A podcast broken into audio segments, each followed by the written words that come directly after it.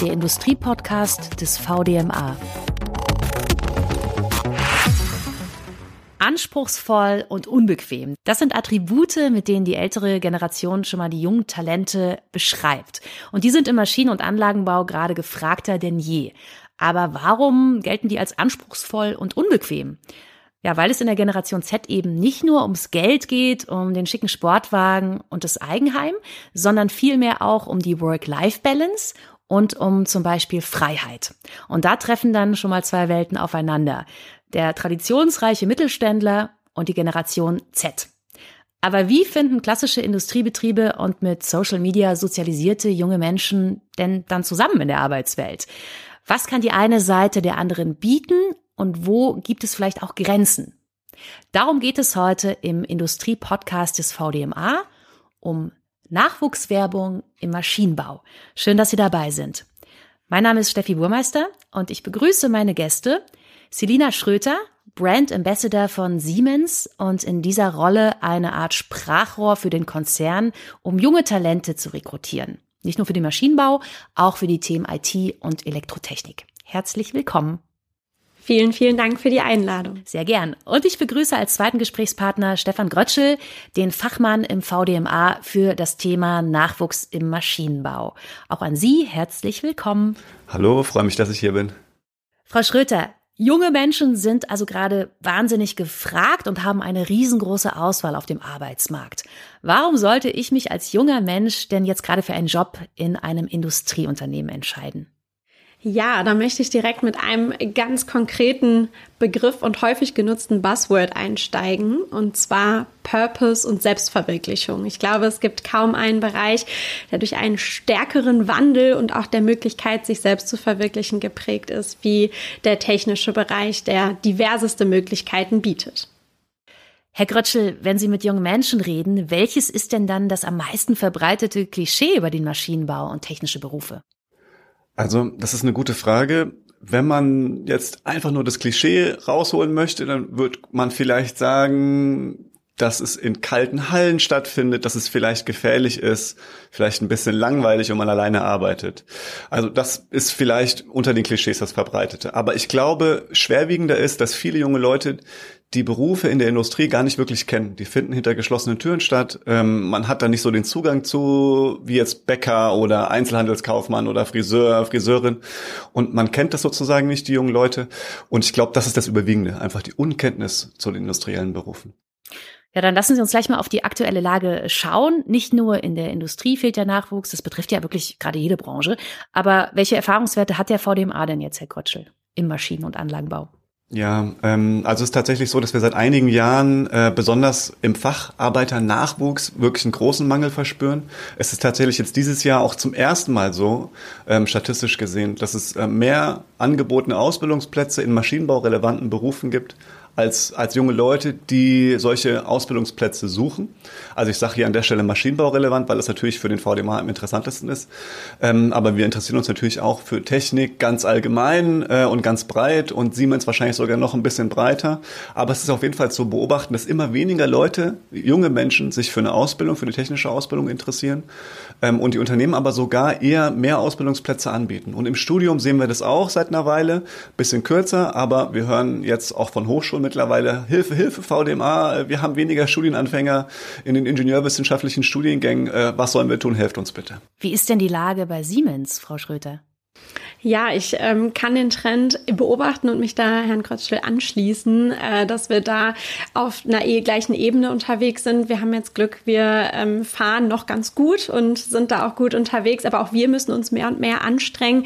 Äh, die Seiten haben sich so ein bisschen gewendet. Es ist nicht mehr das Unternehmen, was im Vordergrund steht, wo alle Nachwuchstalente hinwollen, sondern wir müssen um die Nachwuchstalente kämpfen und eben auch ganz klar kommunizieren, warum es sich lohnt, bei so einem Unternehmen anzufangen. Und da merken wir extreme Entwicklung und müssen das definitiv in den Fokus der Nachwuchsentwicklung nehmen. Und was glauben Sie, Frau Schröter, was ich ähm, als Unternehmen den jungen Menschen bieten muss, um die anzulocken? Mm, ich glaube, jetzt mal auf zwei Faktoren gesprochen. Zum einen geht es darum, was ich biete und zum anderen, wie ich das kommuniziere. Also das Was würde ich ganz klar in den Fokus rücken mit, ähm, was hat das Unternehmen auch im Bereich New Work zu bieten? Wie können wir uns auf die junge Generation einstellen? Was können die für einen Impact im Unternehmen leisten? Das für sich herauszufinden, den eigenen USP herauszuarbeiten. Ähm, da, dass es der Obstkorb und vielleicht der Kicker nicht mehr tut. Ich glaube, da sind wir uns einig. Es muss ähm, ein, ein Umdenken stattfinden. Es muss sich vorbereitet werden auf die ja, Demands, die diese Zielgruppe hat. Äh, dass ist auch eine gewisse Art von Flexibilität, eine gewisse Art von vielleicht auch hybriden Möglichkeiten. Ähm, die Arbeit steht nicht immer im Fokus des Lebens, gerade der jungen Menschen, sondern es muss ein guter Ausgleich aus Arbeit und aber auch Freiraum sein und der Selbstverwirklichung, die damit auch einhergeht und auch immer, immer wichtiger wird. Und dann kommt es aber auch ganz stark darauf an, wie man es kommuniziert. Also auch sich authentisch zu geben und auch sich einzugestehen, wenn der ein oder andere Punkt Punkt vielleicht im Unternehmen noch nicht so ganz umgesetzt wird, anstatt jetzt mit Hochglanzkampagnen äh, versuchen, das wegzuschweigen, weil äh, Authentizität ist da einfach ein ganz, ganz wichtiger Faktor und dann eben auch auf Plattformen stattzufinden, wo sich die junge Zielgruppe bewegt und sie dort abzuholen, wo sie sich im tagtäglichen Leben ähm, rumtreibt. Da haben Sie schon was angesprochen, auf das wir natürlich noch näher eingehen. Ähm, aber erstmal, ja, lassen Sie uns mal in die Lage der jungen Leute äh, reinversetzen. Wie kommen die denn äh, zu ihren Berufs- und Studienwünschen oder zur Berufs- und Studienwahl, Herr Krötschel? Ähm, ja, es ist es ist eine gute Frage und deswegen haben wir äh, vor fünf Jahren oder vor sechs Jahren eine Studie auch gemacht, wo wir genau untersucht haben, wie kommt so eine Berufswahl eigentlich zustande bei den jungen Menschen. Wir haben tausend Schülerinnen und Schüler befragt zwischen der achten und zwölften Klasse von den verschiedenen Schulformen ähm, und das für uns Zentrale war eigentlich, was ich vorhin schon ein bisschen angedeutet habe, dass sie die Berufe in der Industrie eigentlich nicht kennen. Junge Leute wählen Berufe aus, die sie eben aus ihrem Umfeld schon mal gesehen haben. Entweder was ihnen in der, Öffn sag mal, in der Öffentlichkeit begegnet oder was sie von ihrem nahen Umfeld, von Familie und so weiter kennen. Und da ist ein Mechatroniker oder eine Industriemechanikerin ja, ist irgendwie, muss man schon Glück haben, wenn man jemanden in der Familie hat, sozusagen. Ähm, und entsprechend ist aus unserer Sicht total wichtig für die Unternehmen, mit den Jugendlichen in Kontakt zu kommen, um eben zu zeigen, ähm, das passiert bei uns, so sehen Unternehmen, Industriebetriebe von innen aus, so sieht eine Arbeit, die bei uns gemacht werden kann, so fühlt die sich an. Das kannst du unter einem Beruf verstehen und so weiter. Das heißt, ähm, irgendwie an die Schulen rangehen als Unternehmen, Praktika anbieten.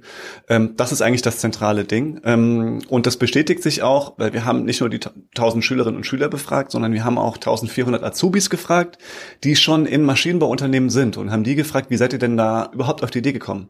Äh, und da war ganz klar, ganz vorne Praktikum. Ich habe über Praktikum festgestellt, dass mir das Spaß macht, dass mir das liegt äh, und habe mich dann auch für den Betrieb entschieden. Das heißt, ähm, ja, starkes Plädoyer fürs Praktikum.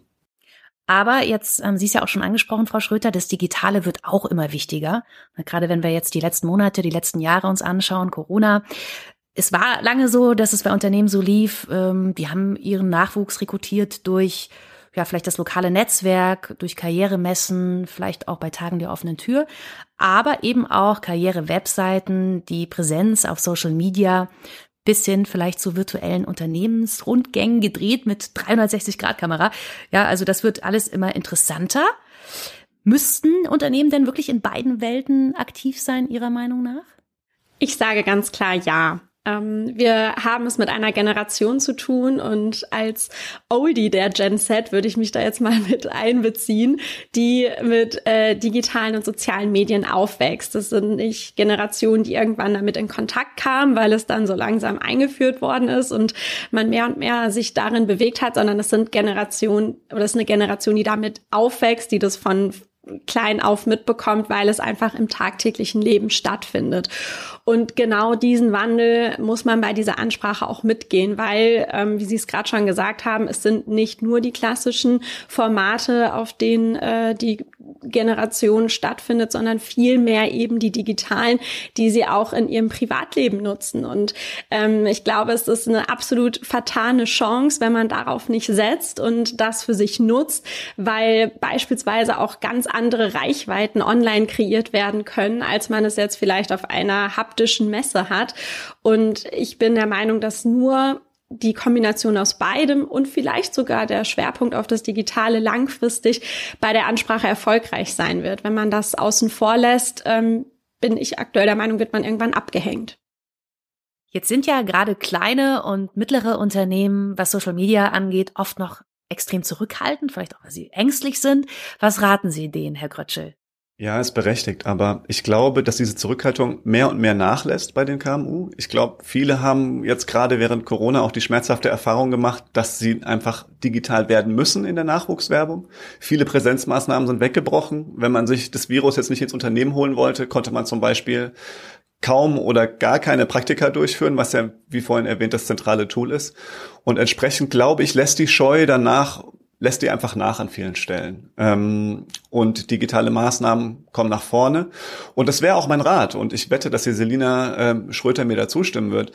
Rantrauen, ausprobieren, ähm, vielleicht als Basisversion so einen Instagram-Kanal einfach mal als ausgelagerte Karriere-Webseite begreifen, junge Menschen einbinden aus dem Unternehmen, Azubis, duale Studierende und dann einfach mal machen. Man kann jetzt nicht viel kaputt machen. Man muss keine Angst vorm Shitstorm haben, wenn man nicht sowieso schon irgendwie Hunderttausende von Followern hat. Ähm, passiert da nichts Schlimmes.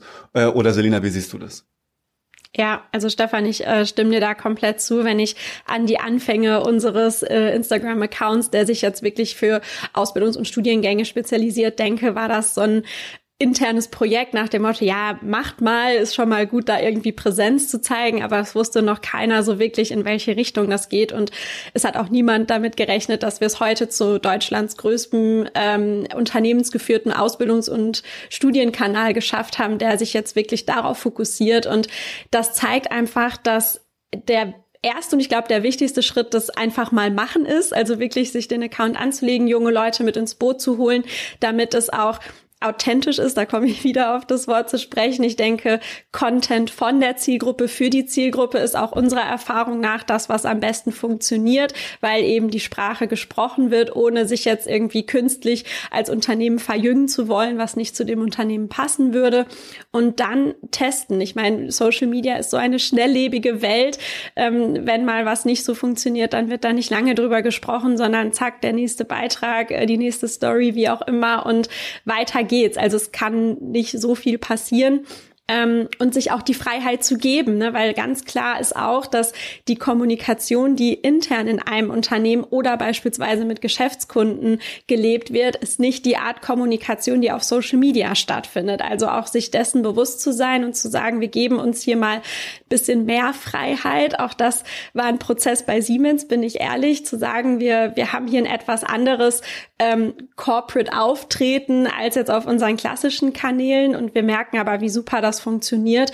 Und auch Durchhaltevermögen zahlt sich aus, weil eine Community baut sich nicht in äh, zwei Tagen auf, sondern das ist ein Prozess und irgendwann wird man definitiv Früchte von tragen und sich eine wertvolle Community aufbauen, die eben ähm, auf dem Laufen gehalten wird und mit dem Unternehmen dann auch über diese Plattform interagiert.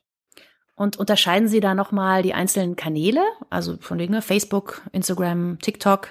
Ja, ganz klar. Also ähm, wir haben da ein differenziertes Auftreten. Ähm, Facebook nutzen wir inzwischen tatsächlich nur noch im Hintergrund und auch nur, wenn es um die Ansprache der Eltern geht, was aber nicht zu unterschätzen ist, weil die Eltern, wenn es um die Berufswahl geht, ja dann schon oft einen großen Einfluss haben oder auch als erste Anlaufstellen da sind. Äh, Stefan, du hast es ja vorhin auch schon angesprochen, das Umfeld ist häufig entscheidend und auch prägend. Ähm, deshalb versuchen wir die Eltern eben über einen Kanal wie Facebook zu erreichen, wohingegen wir uns auf Schülerinnen und Schüler ähm, tatsächlich über Instagram spezialisieren. Das heißt, da haben wir unseren Fokus.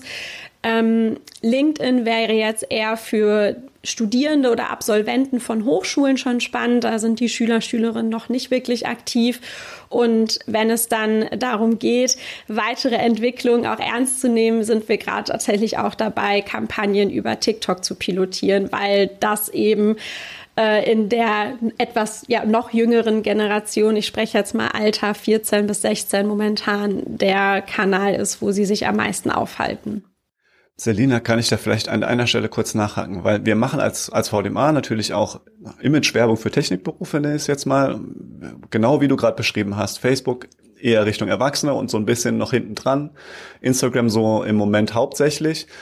Und erste Gedanken an TikTok. Ähm, es ist aber, es funktioniert ja irgendwie auch ein bisschen anders als Instagram und es ist eigentlich ausschließlich Bewegtbild, was es irgendwie herausfordernder, herausfordernder macht, also für uns als Verband auf jeden Fall. Ähm, kannst du da vielleicht schon so ein, zwei Gedanken aus dem Nähkästchen plaudern, wie ihr das angehen wollt?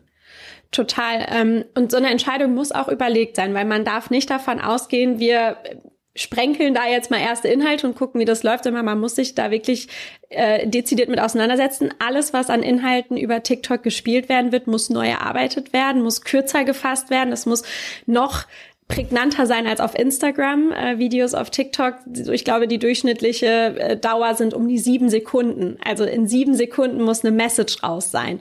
Das heißt, ähm, man, man sollte das Thema nicht angehen mit, ach ja, mal gucken, sondern man muss sich da wirklich schon Gedanken machen, wie welche Botschaft wollen wir in möglichst kürzester Zeit senden und vielleicht ein gutes Medium, um zu starten ist und das ist auch das, was wir jetzt machen, bevor man sich da einen eigenen Account anlegt und erstmal Reichweite aufbaut, kann man beispielsweise über eine Paid-Kampagne, indem man in Anführungsstrichen nur ähm, Werbe-Ads schaltet, das mal für sich testen. Das ist zwar ein bisschen, muss man ein bisschen Budget mit in die Hand nehmen, aber man äh, kann für sich mal ausprobieren, welche Art von Videos funktionieren überhaupt, wie kommt das an und dann mit den Rückschlüssen, wenn man intern die Kapazitäten hat, vielleicht auch einen eigenen Account aufbauen. Und mit äh, diesem Social-Media-Inhalt, äh, Frau Schröter, wenn ich das richtig ähm, verstehe, wollen Sie die jungen Talente ja quasi locken, in Anführungsstrichen, auf Ihre Karriereseiten. Genau, also es ist ähm, ähnlich wie du Stefan es vorhin schon angesprochen hast mit äh, dem der verlängerten Visitenkarte, dem verlängerten Arm. Es ist eigentlich dient dieser Auftritt dazu Aufmerksamkeit zu generieren, überhaupt erstmal bei der Zielgruppe stattzufinden, dass sie sehen, aha, guck mal, da ist irgendwas, das interessiert mich, dann natürlich neugierig zu machen, ähm, auf unserer, auf unserem Profil auch hängen zu bleiben, sich mal durch die Inhalte zu scrollen und im Bestfall natürlich dann auch äh, auf unsere Karriereseite zu bringen, über die dann eine Bewerbung möglich ist. Ähm, wir haben da unterschiedlichste Ansätze. Wir haben momentan beispielsweise eine Kampagne unter dem Motto Alles mit Zukunft, irgendwas mit, weil wir wirklich sagen, wir wollen die jungen Leute da abholen, wo sie stehen. Und wenn wir mit denen sprechen, hören wir häufig, ach ja, ich möchte später irgendwas mit Mathe machen, das macht mir Spaß, aber ich weiß noch nicht so ganz was oder ich möchte irgendwas mit Nachhaltigkeit machen, das äh, motiviert mich intrinsisch oder irgendwas mit Menschen. Und genau da setzen wir jetzt an. Das heißt, wir verknüpfen Siemens-Projekte, die diese Thematiken beinhalten und sagen, hey, du willst irgendwas mit Mathe, mit Nachhaltigkeit, mit Spaß, mit Teamwork machen, dann stellen wir Projekte vor, wo das genauso stattfindet und verlinken dann auf unsere Karriere-Website, wo diese Projekte ausführlicher vorgestellt werden und direkt mit Ausbildungs- und Studiengängen, die dazu passen, verknüpft werden. Und das testen wir gerade ziemlich ausführlich und das läuft aktuell schon sehr gut. Jetzt haben wir viel über digitale Nachwuchswerbung gesprochen und ja trotzdem auch schon festgestellt, ein Mix aus analog und digital soll es sein oder kann es sein? Welche klassischen Präsenzmaßnahmen, Herr Krötschel, funktionieren denn vielleicht außer Praktika noch Ihrer Erfahrung nach? Ich würde wirklich an der Stelle nochmal das Gewicht aufs Praktikum links, wirklich das zentrale Ding. Äh, das ist das, wenn man sich sozusagen aus, aus fünf Maßnahmen nur für eine entscheiden kann, weil das Budget klein ist und man wenig Ressourcen hat, auf jeden Fall Praktikum. So. Wenn man das erledigt hat und das bitte aber auch gut, es nutzt ja natürlich nichts, wenn ein Praktikum anbietet äh, und man bekommt dann die Schülerinnen und Schüler ins Unternehmen und man lässt sie nur kopieren oder fegen oder Post durch die Gegend tragen, dann wissen die natürlich hinterher, ähm, okay, das mache ich, diesen Beruf mache ich auf jeden Fall nicht, das ist ja voll blöd. Ähm, sondern man muss die Gelegenheit natürlich nutzen. Es gibt mittlerweile Mitglieder, die sagen, wenn wir hier gute Praktikanten haben, auch wenn die noch zwei Jahre bis zum Schulabschluss haben, wir geben denen schon mal einen Ausbildungsvertrag mit wir haben Bindungsmaßnahmen über die zwei Jahre bis zum Schulabschluss. Wir laden die Eltern nochmal ein. Wir schicken zu Weihnachten den Unternehmenspulli vorbei.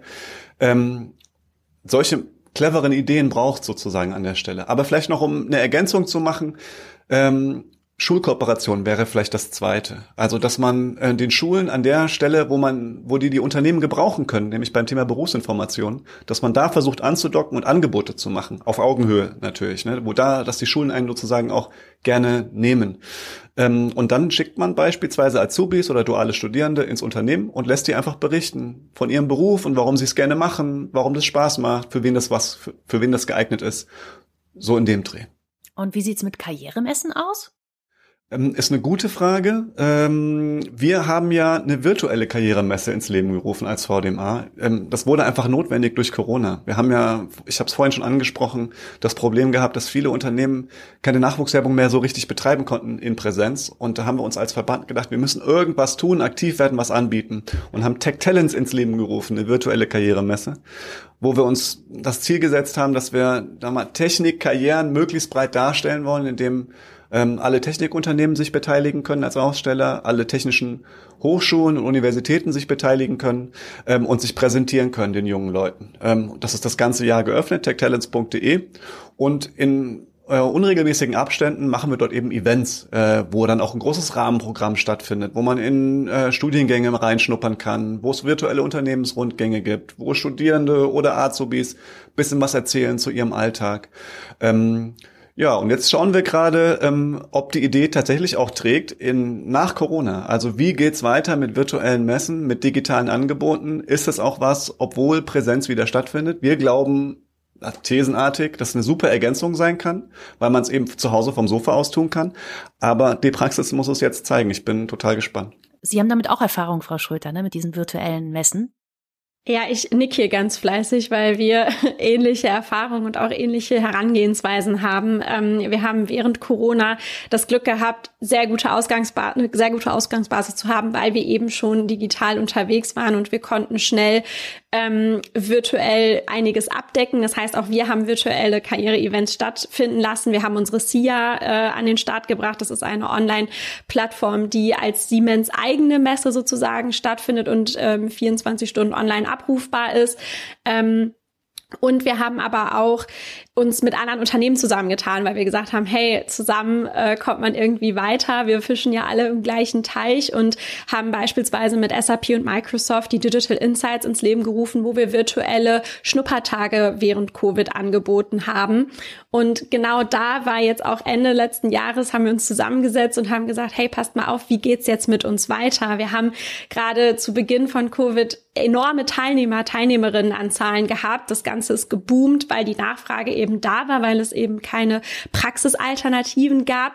Jetzt gibt es die wieder. Wir haben zwischendurch ehrlicherweise auch mal eine digitale Müdigkeit gespürt, weil es dann Homeschooling und alles online war, war dann irgendwann auch so ein Punkt erreicht. Da war es, glaube ich, zu viel online. Und jetzt dieses Zwischenmaß zu finden zwischen was mache ich noch online, wo gehe ich vielleicht doch wieder in die Praxis, das ist eben genau dieser, diese Gratwanderung, die wir auch gerade für uns testen. Und bezogen auf die Digital Insights beispielsweise haben wir jetzt einen Mix aus vor Ort und virtuellen Events, ähm, also eine Paarung sozusagen. Wir haben für uns gesagt, wir wollen nicht an einem Tag beides, weil wir haben festgestellt, wenn ähm, Personen vor Ort sind und man dann zusätzlich welche virtuell dazuschaltet, ist es sehr schwierig und man hängt die virtuell zugeschalteten Personen häufig eher ab, weil die Interaktion dann vor Ort höher ist. Aber ein Mix aus, wir haben rein virtuelle Veranstaltungen und wir haben dann aber auch mal einen Tag, wo die Personen vor Ort kommen. Das ist so genau die Strategie, die wir gerade für uns ausprobieren und mit der wir auch in diesem Jahr fahren. Wenn wir uns jetzt nochmal den Nachwuchs angucken, dann sind das ja oft gerade bei Technikberufen noch mehr Männer. Ne, und Frauen sind da unterrepräsentiert. Was muss denn äh, da Ihrer Meinung nach getan werden, damit äh, Berufe, technische Berufe auch für junge Frauen attraktiver äh, werden, Herr Krötschel?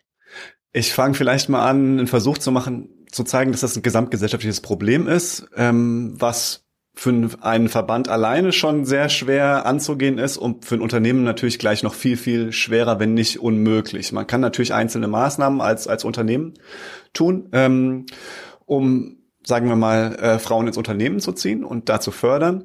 Aber im Grunde genommen ähm, ist das eine kleine Hilfe, weil wir gesamtgesellschaftlich dran müssen. Wir, man sieht schon sehr, sehr früh, dass wir äh, einfach an einer bestimmten Stelle so ein Geschlechterproblem bekommen, dadurch, dass, dass junge Mädchen das Gefühl haben, Technik, das ist eher was für Männer und das sehe ich für mich nicht so richtig. Ähm, obwohl es natürlich nicht stimmt, aber es passt irgendwie an der Stelle, wo Identitätsbildung stattfindet, schon sehr früh, äh, separiert sich das und dann lässt sich das, selbst wenn ich mich als Mädchen für Technik interessiere, kann es eben passieren, dass ich das mit meiner, mit meiner Vorstellung von einer weiblichen Rollenbildung sozusagen nicht übereingeht.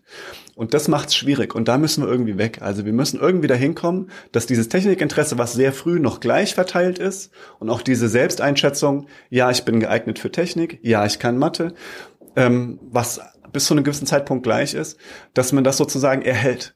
Ähm, ja, und da muss man schon im Kindergarten und in der Grundschule eigentlich ansetzen. Wir brauchen einfach da, letzten Endes brauchen wir Technikunterricht äh, schon sehr früh, um da die Rollenbilder sozusagen zu stärken. Was sagen Sie, Frau Schröter? Wenn Sie ja auch mit den jungen Menschen sprechen, werden Sie sicherlich auch einiges dazu hören. Ja, ich, ich stimme ähm, Stefan da komplett zu und folge da komplett. Ich glaube, diese Entstigmatisierung ist einfach ein, ein, wesentlicher Punkt, der leider aktuell noch ähm, sehr viel Potenzial nach oben hat, auch auf die gesamte Gesellschaft bezogen. Wir ähm, gehen unterschiedliche Ansätze da bei Siemens. Das Thema ist bei uns ganz oben auf der Agenda. Also uns ist es super wichtig, einfach äh, unsere Stellen möglichst breit zu besetzen, möglichst divers zu besetzen und da eine gute Durchmischung auch der Geschlechter zu haben.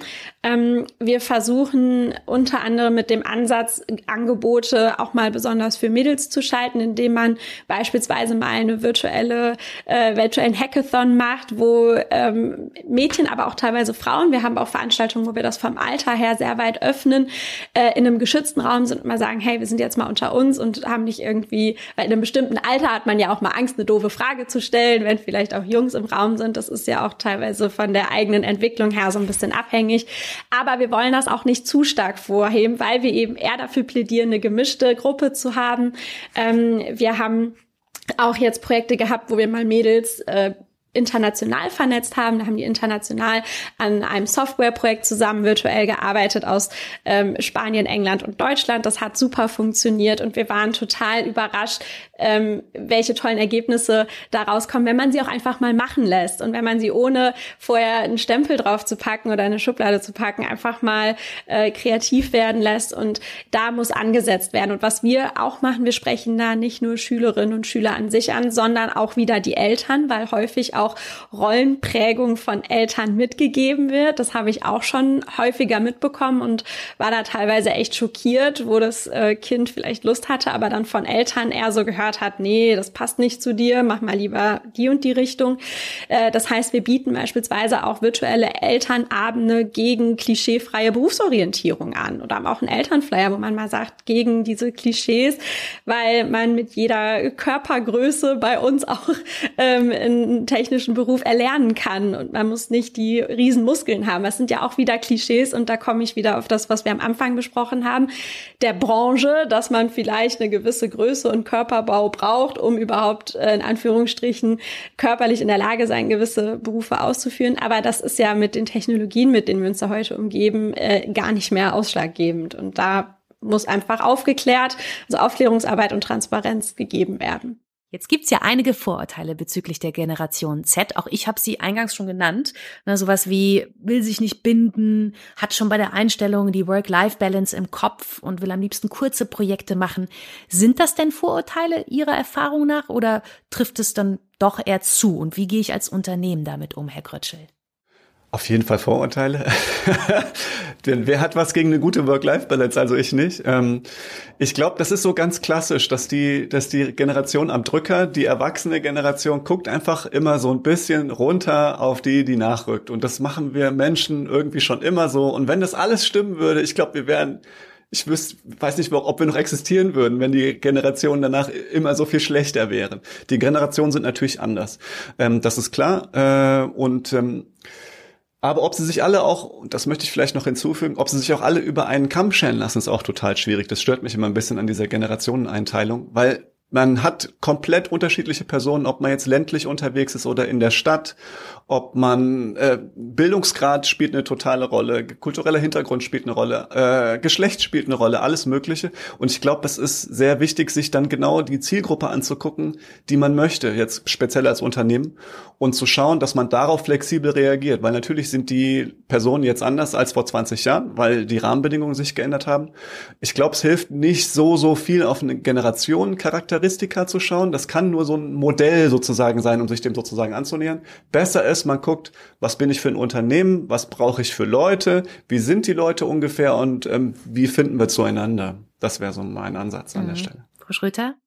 Ähm, ich schließe mich da an. Ich ich, ich verallgemeinere jetzt, indem ich sage oder behaupte, äh, die Generation Z ist eine Generation, die sehr individuell, äh, individualistisch unterwegs ist. Ähm, ist jetzt auch wieder eine Aussage auf sehr viele Personen bezogen, aber das ist so das, was ich auch aus meinem eigenen Umfeld, die ja dann noch zur Generation Z zählt, mitbekomme. Ähm, es ist sehr wichtig, gerade das Thema persönliche Bindung mit dieser Generation zu pflegen, weil wir sind in einem Umfeld aufgewachsen und auch jetzt die Schüler, Schülerinnen, die sich jetzt kurz vor der Berufsorientierung befinden, die haben viele Unsicherheiten erlebt. Äh, Covid kam, Homeschooling, viel Wandel, viel äh, Bewegung im Umfeld und was ich so erlebe, ist das Thema auch Sicherheit immer wichtiger wird. Ne? Das, wo, wo bin ich sicher, welches Unternehmen kann mir vielleicht auch einen gewissen Grad an Sicherheit geben. Ähm, und auch das Thema persönlich abgeholt zu werden, zu zeigen, hey, wir zeigen hier Commitment mit dir, wir freuen uns auf dich, dass du vielleicht eine Ausbildungsstudie mit uns machen willst und zeigen dir das auch in irgendeiner Form. Sei es mit einer Bindung, wie, wie du es, Stefan, vorhin schon angesprochen hast, aber auch ähm, eine persönliche Ansprache und äh, vielleicht auch hier und da mal Hilfestellungen zu geben. Und ich glaube, dass das bei dieser Generation sehr wichtig ist und das Thema, ja, die wollen ja kaum noch arbeiten und eigentlich nur noch Freizeit und dafür am besten bezahlt werden, das würde ich nicht so unterschreiben. Es ist eine, meiner Meinung nach sind es viele Leute, die vielleicht auch vieles mal hinterfragen, vielleicht auch vieles mal anders machen und ich glaube, dass der aktuellen Lage und auch der Art, wie Geschäfte gemacht werden, wie Geschäftsmodelle vielleicht auch funktionieren, sehr, sehr gut tun wird, weil wir uns eben in diesem Wandel ja auch befinden. Ja, ein weiteres äh, Vorurteil, um das gleich noch hinterher zu schießen, ist ja, äh, hört man öfter, Mensch, die jungen Leute heutzutage, die wissen nicht mehr so viel. Na, zum Beispiel in Mathe oder den Naturwissenschaften. Ähm, wie sieht's da aus, Frau Schröter? Ähm, aber ja, auch schwierig zu beantworten. Ich würde das so pauschal, äh, ich würde mich von dieser pauschalen Aussage ein bisschen differenzieren. Natürlich ähm, erleben wir momentan, auch wenn es so um Zeugnisse geht, durch auch das ganze Homeschooling, was nun mal jetzt eben war, teilweise eine etwas schwierige Leistungseinschätzung. Auch für uns sagen wir, wie viel Wert können wir jetzt nur noch auf Noten geben? Wie aussagekräftig sind die Noten der letzten paar Jahre? Weil ja auch das äh, Homeschooling und der Online-Unterricht von Bundesland zu Bundesland, von Schule zu Schule, von Lehrkraft zu Lehrkraft, würde ich behaupten, komplett unterschiedlich war. Das heißt, wenn ich jetzt auf unseren Bewerbungsprozess schaue, stellen wir nur Noten nicht alleine als Kriterium da. Wir sind eher darauf erpicht, natürlich Noten sind für uns schon auch wichtig, weil das eigentlich die einzige Leistungsgrundlage ist, die wir von Schülerinnen und Schülern zu dem Zeitpunkt haben. Das heißt, ein gewisser Faktor ist äh, an, an Einschätzung ist da auf jeden Fall äh, für uns wichtig. Aber wir wollen eher dafür dahinter erfahren, wer ist die Person, die dahinter steckt, unter welchen Umständen wurden die Noten erzielt, ähm, wie tickt die Person, wie engagiert ist sie und vor allem wie motiviert ist sie. Das heißt, wenn wir jetzt im Bewerbungsprozess sind, ist eigentlich die Motivation und die Eigeninitiative, diesen Weg mit uns anzustreben, für uns mit das Ausschlaggebendste. Ähm, und was wir jetzt auch intern haben, wir bieten beispielsweise, um auch mal äh, Themenfelder aus der Mathematik oder so nachzuholen, eigene Nachwuchs äh, Nachhilfeprogramme an, wo auch wirklich vielleicht auch mit Vorkursen oder auch während des Studiums, während der Ausbildung, wo Hilfestellung gegeben wird, um da möglichst alle abzuholen. Und wir merken schon äh, aktuell, dass das auch notwendig mhm. ist. Herr Grötschel, Sie sprechen ja auch mit Ausbilderinnen, Ausbildern und Betrieben. Was, was sagen die? Ja, die Selina hat das schon äh, ziemlich perfekt beantwortet. Ich mache vielleicht eine kleine Ergänzung. Und zwar ist tatsächlich so, dass wir seit einer Weile von den AusbildungsleiterInnen hören, dass die jungen Leute schlechtere Leistungen in Mathe mitbringen, schlechtere Leistungen in Deutsch mitbringen. Das sagen nicht alle, aber es sagt schon die Mehrheit. Ähm, es könnte auch daran liegen, dass wir diesen Trend zur Akademisierung haben. Also immer mehr junge Leute machen Abitur und streben überwiegend dann auch zum Studium und das macht was mit der Zielgruppe für die Ausbildung. Das liegt, daran liegt es möglicherweise auch oder wahrscheinlich liegt es auch daran, dass wir weniger junge Leute haben, die sich für Ausbildung insgesamt interessieren und gleichzeitig rutscht sozusagen die, die Auswahl von Leuten leistungsmäßig ähm, na, man kriegt eine andere Zielgruppe sozusagen, die sich auf die Ausbildungsplätze bewirbt. Könnte also sein, dass sie beim Leistungsspektrum einfach dann ein bisschen weiter unten angesiedelt sind, als sie es noch vor 10, 15 oder 20 Jahren gewesen wären. Und das merken die Unternehmen natürlich dann an der Stelle. Und es ist schwierig, es ist eine große Herausforderung. Ähm, das kann man nicht von der Hand weisen. Und ich finde es einen tollen Ansatz, so wie Selina es gerade beschrieben hat, äh, zu gucken, was kann man vielleicht da unterstützend tun, äh, Mathe-Nachhilfe beispielsweise. Ähm, die Hochschulen merken das auch äh, in den ingenieurwissenschaftlichen Studiengängen. Ähm, dass die jungen Leute reinkommen und vielleicht nicht mehr die Mathe-Überflieger sind, wie sie es vor 15 Jahren noch waren, wo es leichter war und der Prof sozusagen nicht so drauf gucken musste. Heute muss man das verstärkt und ja, es ist, es ist eben so, muss ich an der Stelle sagen. Um unseren Hörerinnen und Hörern jetzt nochmal ein kompaktes Fazit mitzugeben, was sind Ihre drei wichtigsten Prinzipien zum Thema Nachwuchswerbung, Herr Krötschel? Ja, also ich habe vorhin ja schon viel Gewicht gelegt auf das Thema Praktikum. Einfach an der Stelle nur ganz kurz wiederholt. Unternehmen sollten auf jeden Fall ein Praktikum anbieten und ein gutes Praktikum. Äh, erstens. Zweitens, auf jeden Fall Schulkooperationen äh, entlang von Technikprojekten und von Berufsinformationen. Und drittens, ebenso wichtig, junge Leute dafür einsetzen, Azubis, duale Studierende, junge Arbeitnehmerinnen und Arbeitnehmer, Role Models, wenn man so möchte. Das wären die drei Prinzipien. Ähm, ja, und dann darauf aufmerksam machen, dass die Chancen bei uns einfach richtig, richtig gut sind. Es gibt ganz frisch reingekommen noch 11.000 offene Ausbildungsplätze in maschinenbaurelevanten Berufen. Das sind alles ganz tolle Unternehmen. Oftmals sind es Marktführer äh, in ihrem Bereich, auch wenn man sie nicht kennt. Hidden Champions sozusagen, mit guten Bedingungen, sind gute Arbeitgeber. Also damit muss man auch ein bisschen hausieren gehen natürlich dann, auch wenn man KMU ist. Frau Schröter, Ihre drei wichtigsten Prinzipien? Ich schließe mich jetzt äh, mit den digitalen Komponenten dazu an. Ähm, also ich plädiere ganz stark dafür, digitale Medien für sich einzusetzen, die auch mal auszuprobieren, neue Wege zu gehen, auch mal zu schauen, sich im Klaren zu werden, wer ist überhaupt meine Zielgruppe und wo bewegt sich diese Zielgruppe, wo kann ich die erreichen? Ist es nur äh, klassisch HR oder ähm, äh, Karriere-Event oder wie wir es in diesem Jahr mal getestet haben, mal eine Gamescom, wo Gaming- und IT-affine junge Leute unterwegs sind. Und das Ganze gilt natürlich auch im Online-Bereich. Also wo sind die Kanäle, wo ich die jungen Leute erreiche? Dann die eigene Authentizität beibehalten. Also nur weil ich jetzt da online unterwegs bin, muss ich mich nicht jünger machen, als ich bin im schlimmsten Fall. Das äh, könnte dann bei der Zielgruppe auch sehr schnell, ja, als, als wenn ich jetzt mal direkt so sprechen darf, cringe wahrgenommen werden, sondern eher zu sagen, hey, ähm, wer bin ich, wie kann ich das authentisch kommunizieren und vor allem auch zeigen, was ich mache. Und als drittes, ähm, keine Angst. Ich glaube, das ist ein wichtiger Punkt. Keine Scheu, einfach mal machen. Ähm, Social Media ist eine schnelllebige Welt. Wenn es mal nicht so funktioniert, dann wird da ein paar Tage drüber gesprochen, dann ist das Thema vom Tisch. Und äh, sich selber treu zu bleiben. Das war ein äh, ganz guter Abschluss. Vielen Dank. Um Nachwuchswerbung im Maschinenbau beziehungsweise in technischen Berufen, darum ging es heute und wir haben gelernt, das muss mittlerweile ein Mix aus digitalen und analogen Maßnahmen sein. Danke an die Gäste Selina Schröter, Brand Ambassador von Siemens und Stefan Grötschel im VDMA für das Thema Nachwuchs im Maschinenbau zuständig. Danke. Vielen Dank. Dankeschön. Tschüss. Hoffentlich bis zum nächsten Mal. Abonnieren Sie den Podcast gerne, um keine Folge zu verpassen. Hören können Sie uns immer bei Spotify, Apple Podcast, Google Podcast und Podigy. Der Industriepodcast des VDMA.